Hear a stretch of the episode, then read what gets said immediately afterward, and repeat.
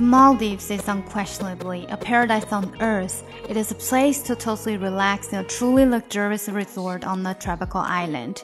You can also go scuba diving and snorkeling in the Indian Ocean.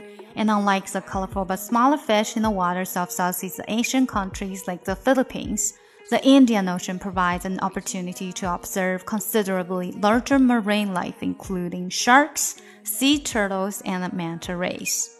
今天是周三，我们的生活类跟读。那今天读的这篇呢，就是 Maldives 马尔代夫。更详细的讲解，请点击我的名字查看听力阅读专项提升。关注公众号 ES Post，每天接收跟读推送。